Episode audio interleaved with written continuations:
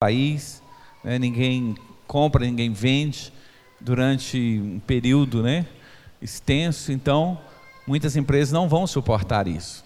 Tem empresas que vão ganhar, mas muitas vão quebrar. Como é que ganha, pastor? Ganha. O preço do petróleo baixou 30%. Então, os países que compram petróleo, como a China, por exemplo, está comprando petróleo com 30% de desconto, 30% mais barato. Não só petróleo, como ferro e muitas outras coisas. Mas, enfim, o mundo está assustado com a doença, né? com essa gripe provocada por esse vírus chamado de novo corona e o Covid-19. Mas a gente tem que ter um equilíbrio, né? Eu não quero aqui ser nenhum radical, nenhum é, a palavra certa seria quando a gente é um religioso extremista, mas tem outro fanático. Não quero ser nenhum religioso fanático aqui. Mas nós temos a Bíblia, né, que nos ajuda a ter é, uma posição. E estudando o livro de Êxodo, Êxodo esses dias, eu me deparei com esse versículo e anotei, me chamou muita atenção. Êxodo capítulo 23. Vamos lá? Êxodo capítulo 23, versículo 25.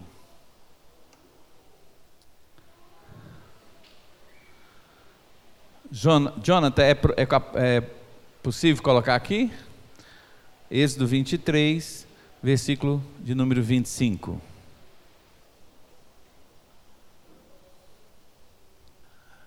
Servirei, pois, ao Senhor vosso Deus, e Ele abençoará os vosso, o vosso pão e a vossa água, uh, e tirarei do meio de vós a, as enfermidades. No, no meu, no, na, na minha versão diz: prestem culto ao Senhor. Repita comigo: prestem culto ao Senhor, o Deus de vocês e ele abençoará, dando-lhes alimento e água, tirando a doença do meio de vocês. Em terra nenhuma, grávida, perderá seu filho, nem haverá mulher estéril. Farei completar o tempo de duração da vida de vocês. Então, só aqui nós temos alguns detalhes, né? Muito importantes. Detalhes não, algumas verdades, alguns princípios. Primeiro, Deus está tirando o povo do Egito. Deus está ensinando os rudimentos da fé cristã. E o versículo começa dizendo: prestem culto ao Senhor. Então, as pessoas às vezes não têm é, noção da importância de se prestar um culto acha que na igreja é só uma reunião social, é quase um clube, que a gente vai lá para ver os amigos, pessoas que a gente gosta, é, escutar uma música boa e uma mensagem interessante.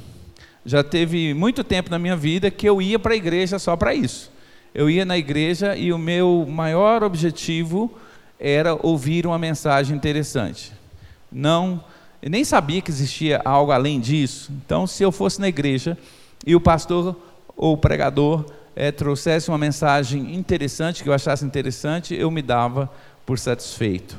Mas a Bíblia diz: prestem culto ao Senhor. Se vocês prestarem culto ao Senhor, Ele vos abençoará e vos dará alimento. É um medo do mundo, né? Nesses dias. Porque está tudo parando, ninguém funciona, nem fábrica, nem transporte tudo parando, as pessoas aqui em Goiânia, né, já estão estocando alimentos. Então, o, o medo de ficar sem comida. E Deus está dizendo: prestem culto a mim, eu, eu fico com a responsabilidade de fornecer o alimento. E Deus continua falando mais não só o alimento, mas é alimento e água. Tirarei a doença no meio de vocês. tirarei a doença no meio de vocês. Isso não significa que você não tem que lavar as mãos. Isso não significa que você não tem que passar um álcool gel na mão. Né? Nós compramos ali um vidrinho de álcool gel para hum, todos nós usarmos e, quando formos cumprimentar o irmão, não ter problema nenhum.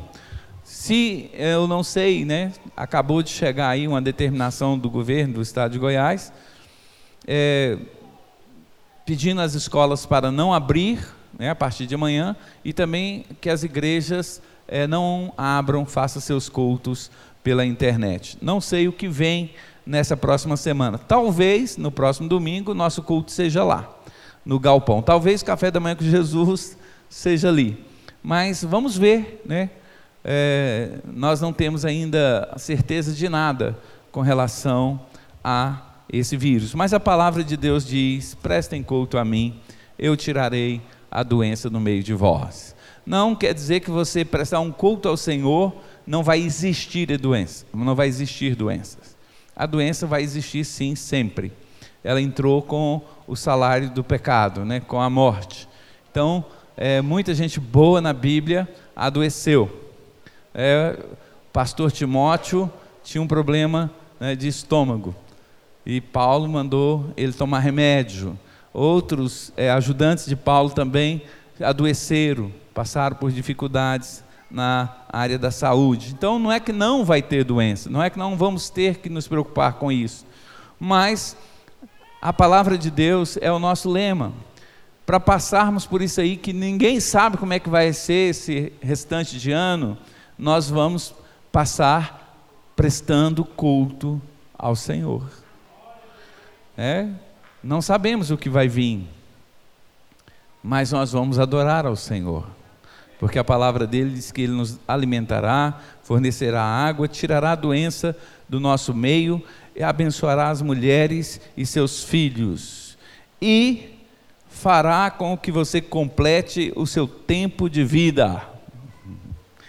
Então, quando você cultua a Deus, até a sua vida é prolongada. Tem gente que fala assim: não, a gente tem um dia certinho de morrer. A Bíblia não fala isso. A Bíblia diz que você pode morrer antes do que deveria, e você pode viver mais do que normalmente viveria. Então a sua vida tanto pode ser encurtada como pode ser prolongada. Creio que todo mundo quer prolongar, eu quero. Até 120 anos para mim tá bom. É, Moisés, Moisés desceu à sepultura com 120 anos. A Bíblia diz que ele desceu em perfeita saúde. Pensa, né? a notícia chegando para Josué: Josué, Moisés morreu. Morreu de quê? Não sei, morreu. Não tem porquê não. Aí ele desce a sepultura em perfeita saúde. Então, a vida é nosso maior bem. Né? Tanto a lei dos homens como a lei de Deus deixa claro isso. Ninguém pode menosprezar sua vida. Então, você tem que cuidar sim da sua vida. Né? Tem que cuidar, né? cuidados médicos, é, cuidados. É, com a sua alimentação, com as atividades físicas. Né? Nós temos que cuidar, sim, do nosso corpo. Mas tudo isso está é, prometido àqueles que prestam culto ao Senhor. O versículo 27 né, diz mais: Mandarei adiante de vocês o meu terror, para que que porá em confusão todas as nações que vocês encontrarem. Farei com que todos os seus inimigos viram, virem as costas e fuja. Fujam, causarei pânico entre os seus inimigos. Quando você presta culto a Deus, os seus inimigos, ah, talvez não seja, né? Como no tempo de Moisés, que o inimigo era exércitos, né? Eram homens armados. Eles fugiam de Israel ficavam confusos e é, em pânico e fugiam. Mas hoje nós temos outros inimigos, nossos inimigos são é, espirituais. É, nós temos o pecado, nós temos a mentira, a inveja, a imoralidade, nós temos a, honesti a desonestidade, né?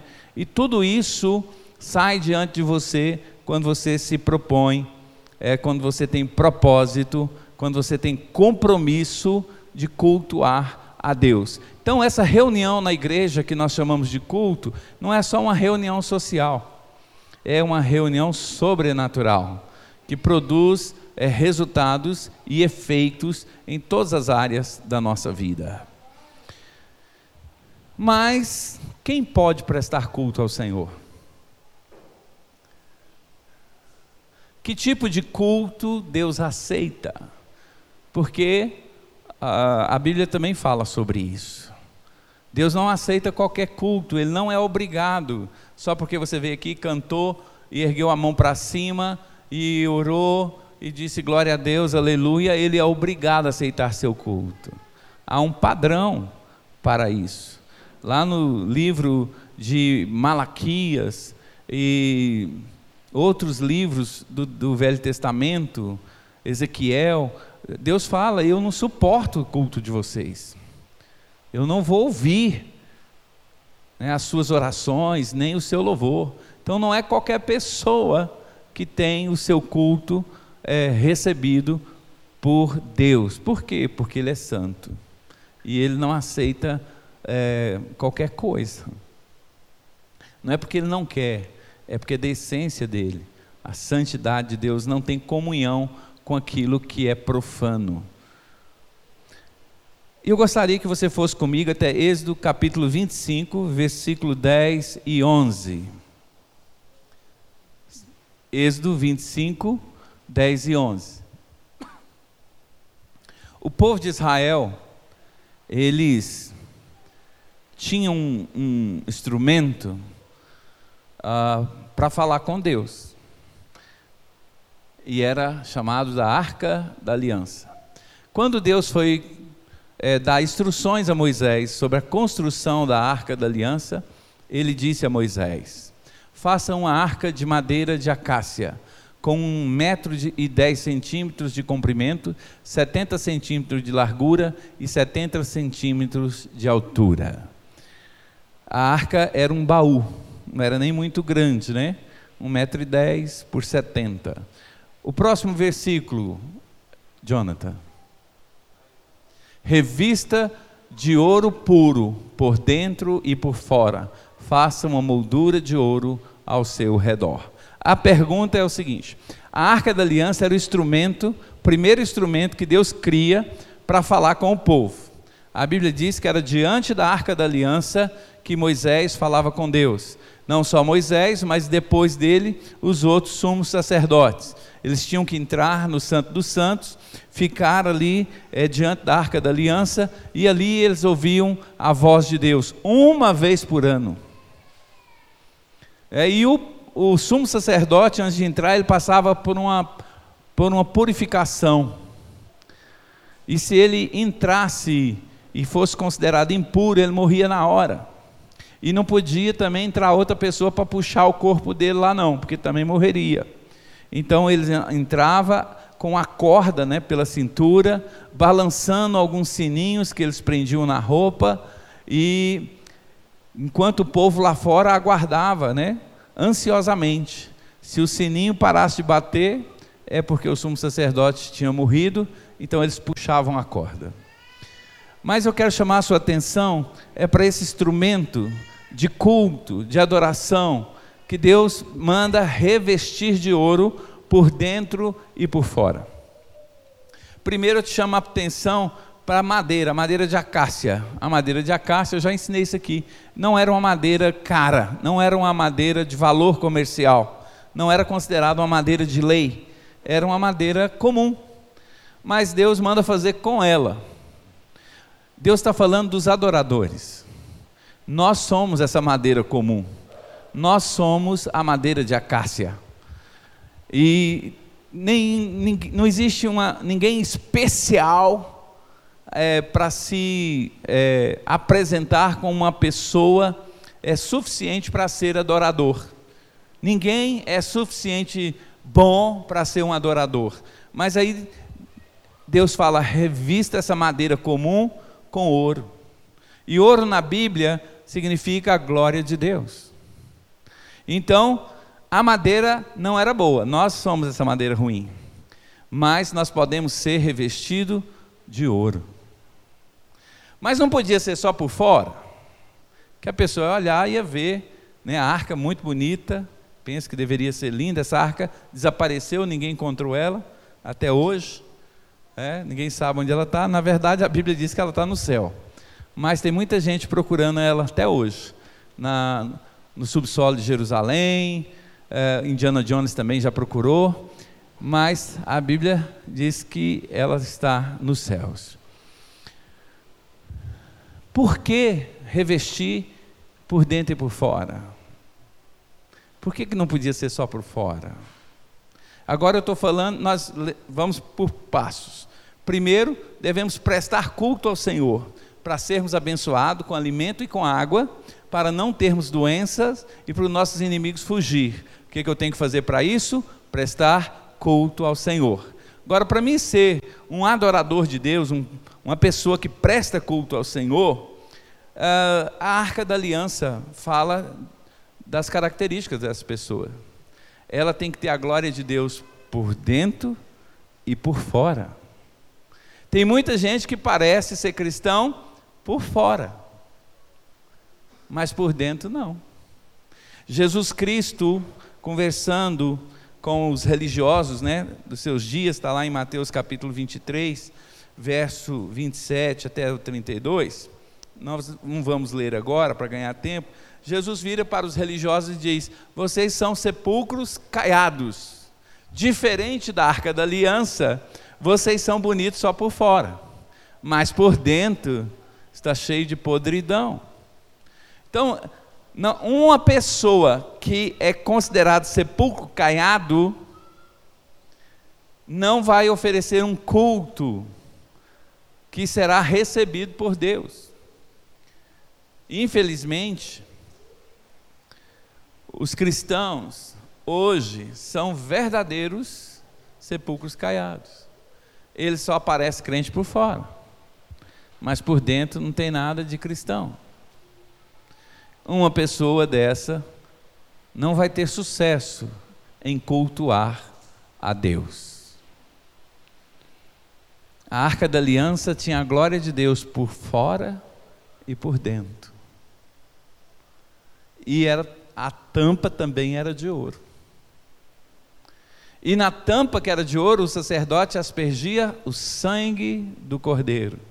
Então, além de você ter a glória de Deus na sua vida, por dentro e por fora, o sangue de Jesus tem que estar sobre a sua cabeça. E aí, nessa condição de estar coberto com a glória de Deus por dentro e por fora, já viu alguém falar assim: nossa, aquela pessoa é bonita por fora e por dentro? É? Você tem que ser cristão por dentro e por fora e ter o sangue do Cordeiro sobre a sua cabeça. Então você prestará culto ao Senhor, Ele te abençoará, com alimento e com água, tirará a enfermidade do seu meio e correrá com seus inimigos. Agora nós temos uma dificuldade, né? Nós vestimos roupa de crente, carregamos a Bíblia de crente, apesar que muita gente agora não carrega mais, só carrega o celular. Mas fazer o quê, né? São os tempos modernos. E tem gente que nem o celular carrega mais, vem para a igreja de mão banana mesmo. Então eu tenho que ser crente por fora, tenho que ser crente por dentro. E o sangue do Cordeiro tem que estar sobre a minha vida. Isso vai refletir na sua vida, é muito fácil você observar o seu vocabulário. Se você é crente por dentro e por fora, o seu vocabulário é diferente. Não tem palavrão, não tem maldição, não tem fofoca, não tem mentira, quando você encontra uma pessoa dessa forma, você sabe que ele é um verdadeiro adorador e que ele está coberto com a glória de Deus por dentro e por fora. Por fora, irmãos, dá até para disfarçar. Se você entrar em uma igreja evangélica, qualquer igreja evangélica, se for um homem, se você entrar de terno e gravata e uma Bíblia debaixo do braço, ninguém vai nem perguntar. Você pode ser um satanista, mas você vai ser muito bem recebido como um cristão. Mas e por dentro? Por dentro, aparece quando você fala. Irmãos, isso é o negócio mais tremendo. A Bíblia diz que a boca fala do que o coração está cheio. Irmãos, isso não tem erro. E a pessoa pode até tentar disfarçar os primeiros 5, 10 minutos, mas não chega a 20 minutos. Se ele começar a conversar, em 20 minutos ele vai se autodelatar. Não cristão. Uma vez, lá na igreja batista do Cruzeiro do Sul, que é a primeira igreja batista de Aparecida, nós estávamos lá e alguém chegou pedindo ajuda. E nós falamos, não, vamos te ajudar. E aí, falamos, vem cá, aí chamamos algumas, alguns irmãos, demos as mãos, falou, nós vamos orar. E aquela pessoa que estava pedindo ajuda disse que era crente. E que estava numa dificuldade, porque a mãe tinha morrido e tal, velório, essas coisas, mas ele era cristão. E aí alguém falou assim: o senhor ora. E ele não sabia orar. Muito fácil você descobrir quem é crente e quem não é crente. Você descobre simplesmente pela maneira de falar, de conversar, de se referir ao outro irmão. Se julga, se não julga, se tem maldade nas palavras, se não tem. Então, o verdadeiro adorador, ele tem Deus por dentro e por fora, e isso reflete no seu jeito de viver, de andar, de falar, de vestir. Né? Antigamente era, o problema era só com as mulheres, a roupa, né? Apesar que a roupa é para o lado de fora, né? Hoje os homens também passam por isso. Mas tem gente que não parece crente nem para o lado de fora. Ele se apresenta como crente, mas a roupa que ele está vestindo diz que ele não é crente. A roupa não é tão importante, pastor. Não, não é. Mas ela fala. Infelizmente, ela fala. Então, para que você preste um culto e Deus te abençoe, tire a doença do meio de você, forneça alimento, água e faça seus inimigos fugir, você não pode ser um sepulcro caiado, você tem que ser uma arca da aliança. Glória de Deus por fora e por dentro, sangue do Cordeiro por cima. Você está me entendendo? Amém. Então, Romanos 6,11. Vamos lá em Romanos capítulo 6, versículo 11. Uma pergunta para você: que, que você veio fazer aqui hoje? Prestar um culto. Ó, oh, que oportunidade maravilhosa. Eu vim prestar um culto. Quem veio prestar culto? Então você veio prestar um culto a quem? Então você tem que estar preocupado com o pastor? Com o irmão? Mão da direita, mão da esquerda, de trás, da frente? Com o louvor você tem que estar preocupado? Não, você tem que estar preocupado em se apresentar a Deus como a arca da aliança. A arca da aliança levava a presença de Deus. Deus hoje não habita na arca da aliança, ele habita dentro do verdadeiro cristão. Mas será que a presença de Deus vai habitar num crente que é crente só por fora? Eu creio que não. Mas vamos em Romanos capítulo 6, versículo 11. Diz o seguinte: da mesma forma, considere mortos para o pecado, mas vivo para Deus em Cristo Jesus. Quando que eu estou morto para o pecado? Quando eu não tenho alegria em pecar. Quando eu não desejo pecar. Você já viu algum morto desejar alguma coisa? Não deseja nada. Então, quando eu estou morto para o pecado, eu não desejo pecar. Pastor, mas existe alguém que deseja pecar?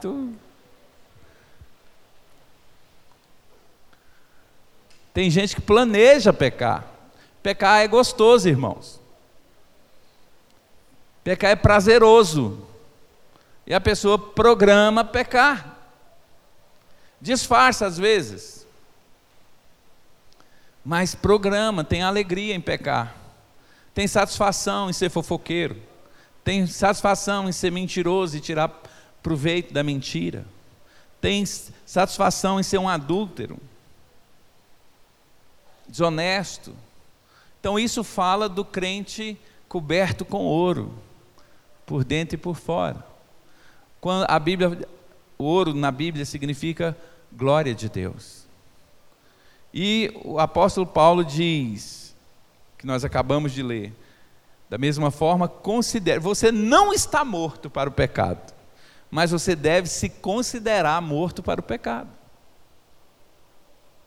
Quando você recebe um convite para pecar, se você se considera morto para pecar, você nem leva aquilo em consideração.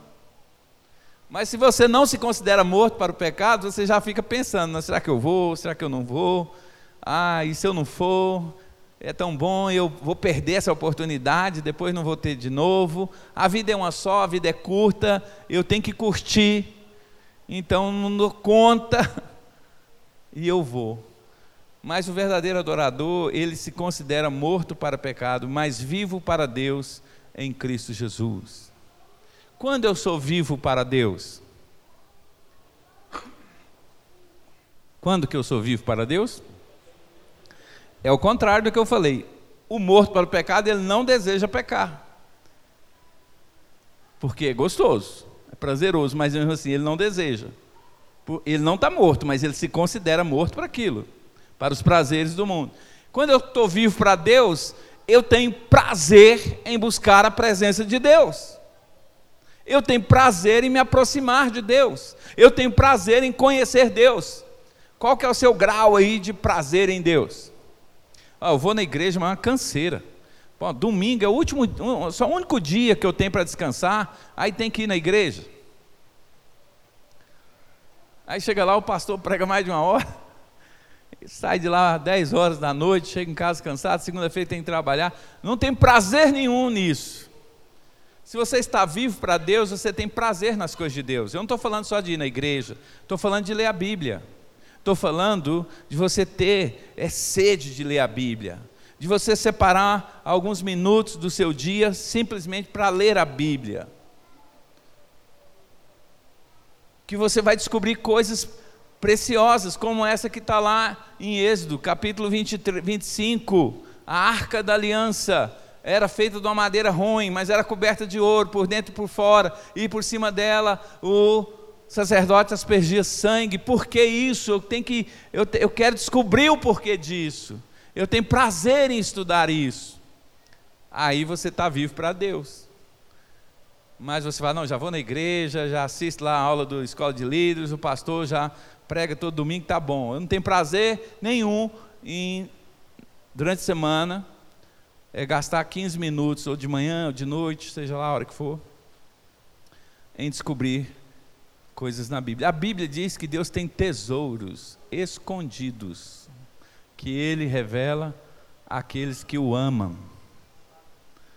Mas se você não ama, eu amo, pastor. A Bíblia diz que aquele que ama a Deus obedece.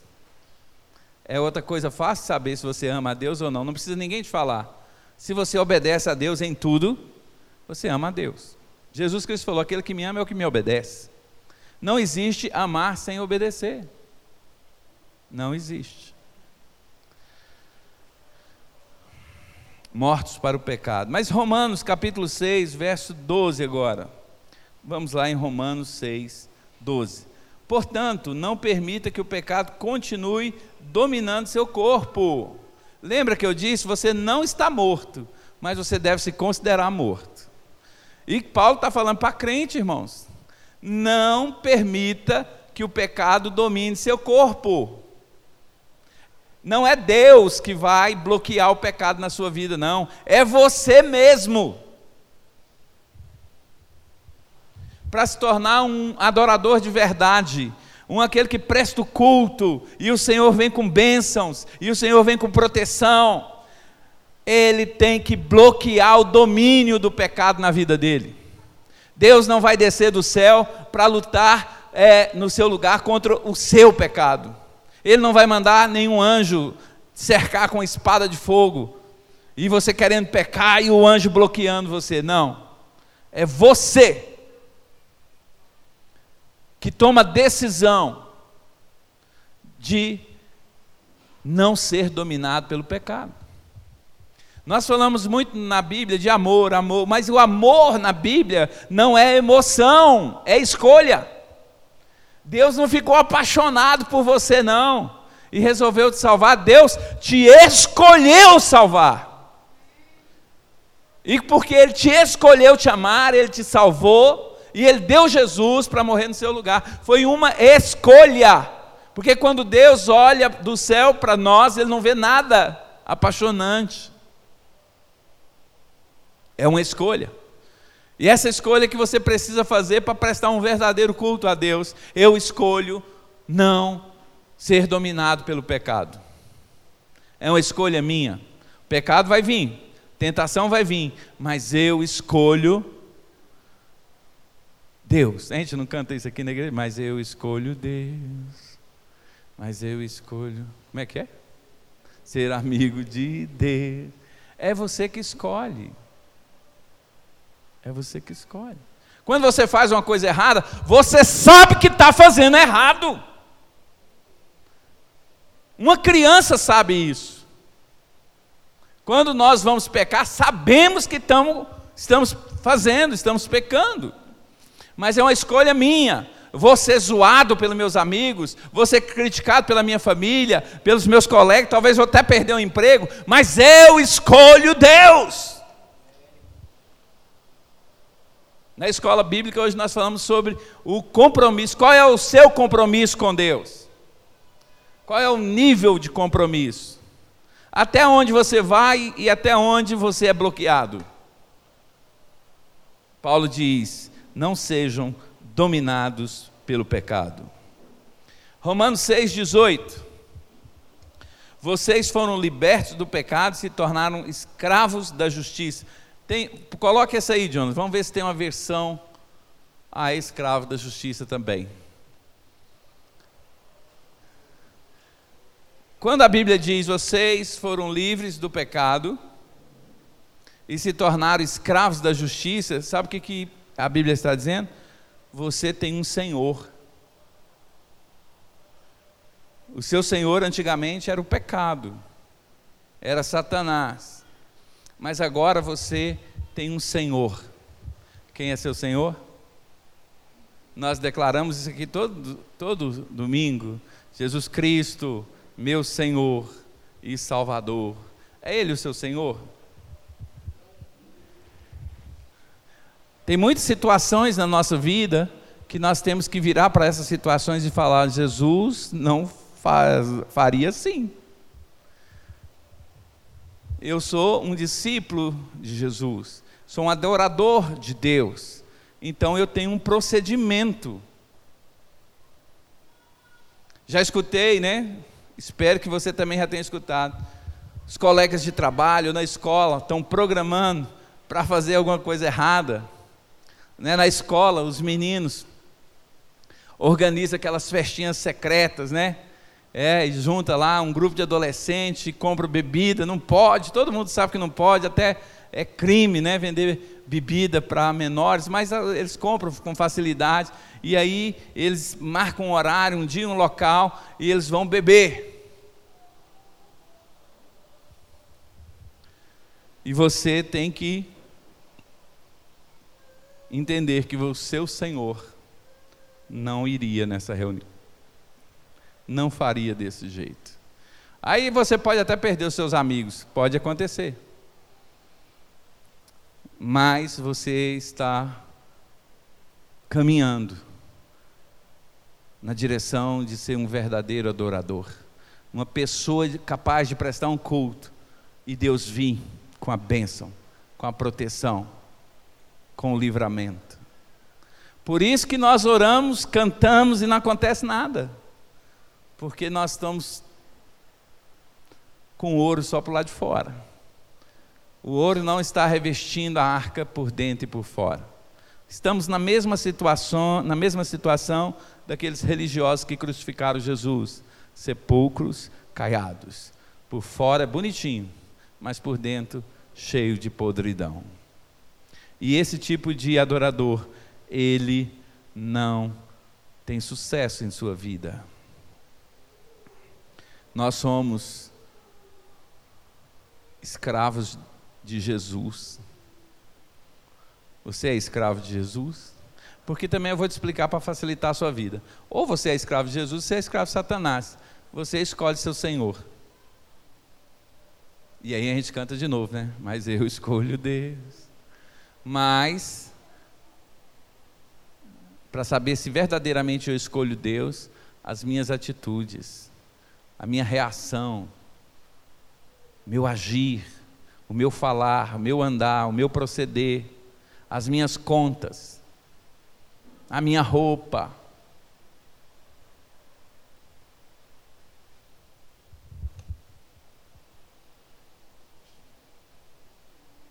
Pastor, por que o senhor está falando tanto em roupa hoje? O senhor está da Assembleia de Deus? Não. Mas é porque as roupas hoje glorificam o corpo, não glorificam a Deus. E não é só as mulheres mais, né? Você vai numa loja que vende roupa masculina, é ridículo o que eles apresentam lá como roupa de homem. Mas se você tem Deus por dentro e por fora, até a sua roupa vai refletir isso. Você tem que escolher não ser dominado pelo pecado. É a sua vitória. Diga para o seu vizinho: a sua grande vitória é não ser dominado pelo pecado. Agora, é lógico, irmãos, que isso não é automático, isso é um processo. Quando você vai ler é, o livro de 1 Coríntios, você vai nos originais, ali você estuda o significado das palavras em grego, você vai ver que é um processo eu não sou escravo, mas eu estou em processo de libertação. Paulo vai dizer em 2 Coríntios capítulo 3, 18, que, vamos ler, 2 Coríntios capítulo 3, 18.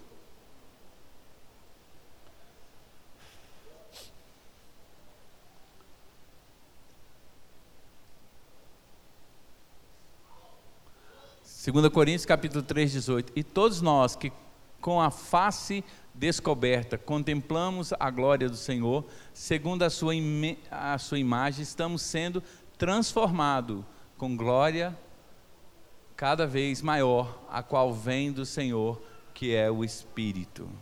Então, quando contemplamos ao Senhor, quando que eu contemplo ao Senhor? Quando eu cultuo ao Senhor.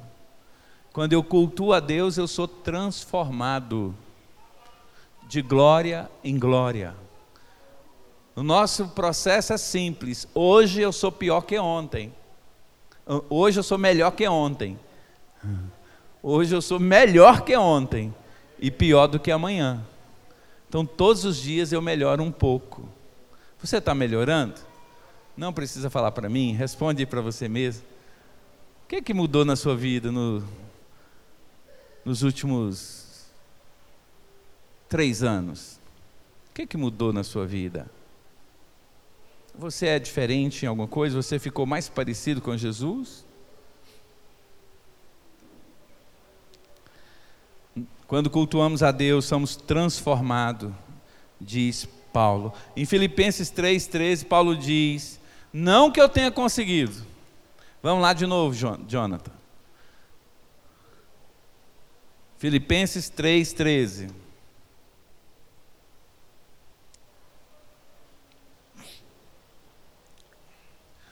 Irmãos, quanto a mim, não julgo que haja alcançado. Apóstolo Paulo, ele sabia que ele não estava ali no, na, no, primeiro patamar, não era, não era o bambambam, bam, bam, não. Quanto a mim, julgo, não julgo que haja alcançado, mas uma coisa faço, é que esquecendo-me das coisas que para trás ficam, avanço para as que estão adiante. Então, é para frente que se anda. Mas o duro é quando aquele crente já velho, 10 anos na igreja, o Gileade. Gileade é melhor exemplo. Todo Gileade o cara confessa o mesmo pecado. Esqueço do passado, não caio nos mesmos erros do passado e avanço para o alvo. Qual é o nosso alvo? Santidade.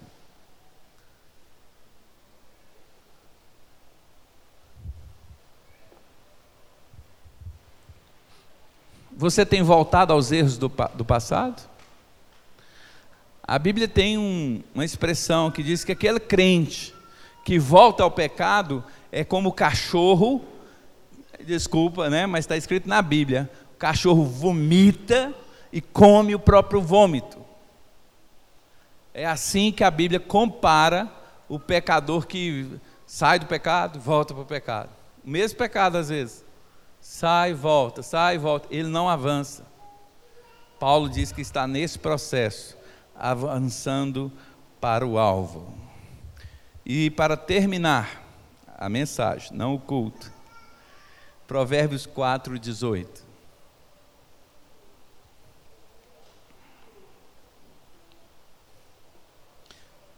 Eu gostaria que a equipe de louvor já tomasse posição novamente.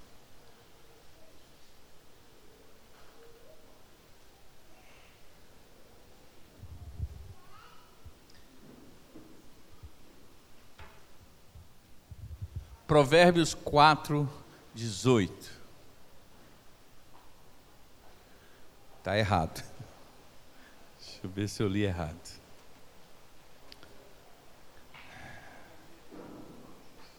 A vereda do justo como a luz da aurora.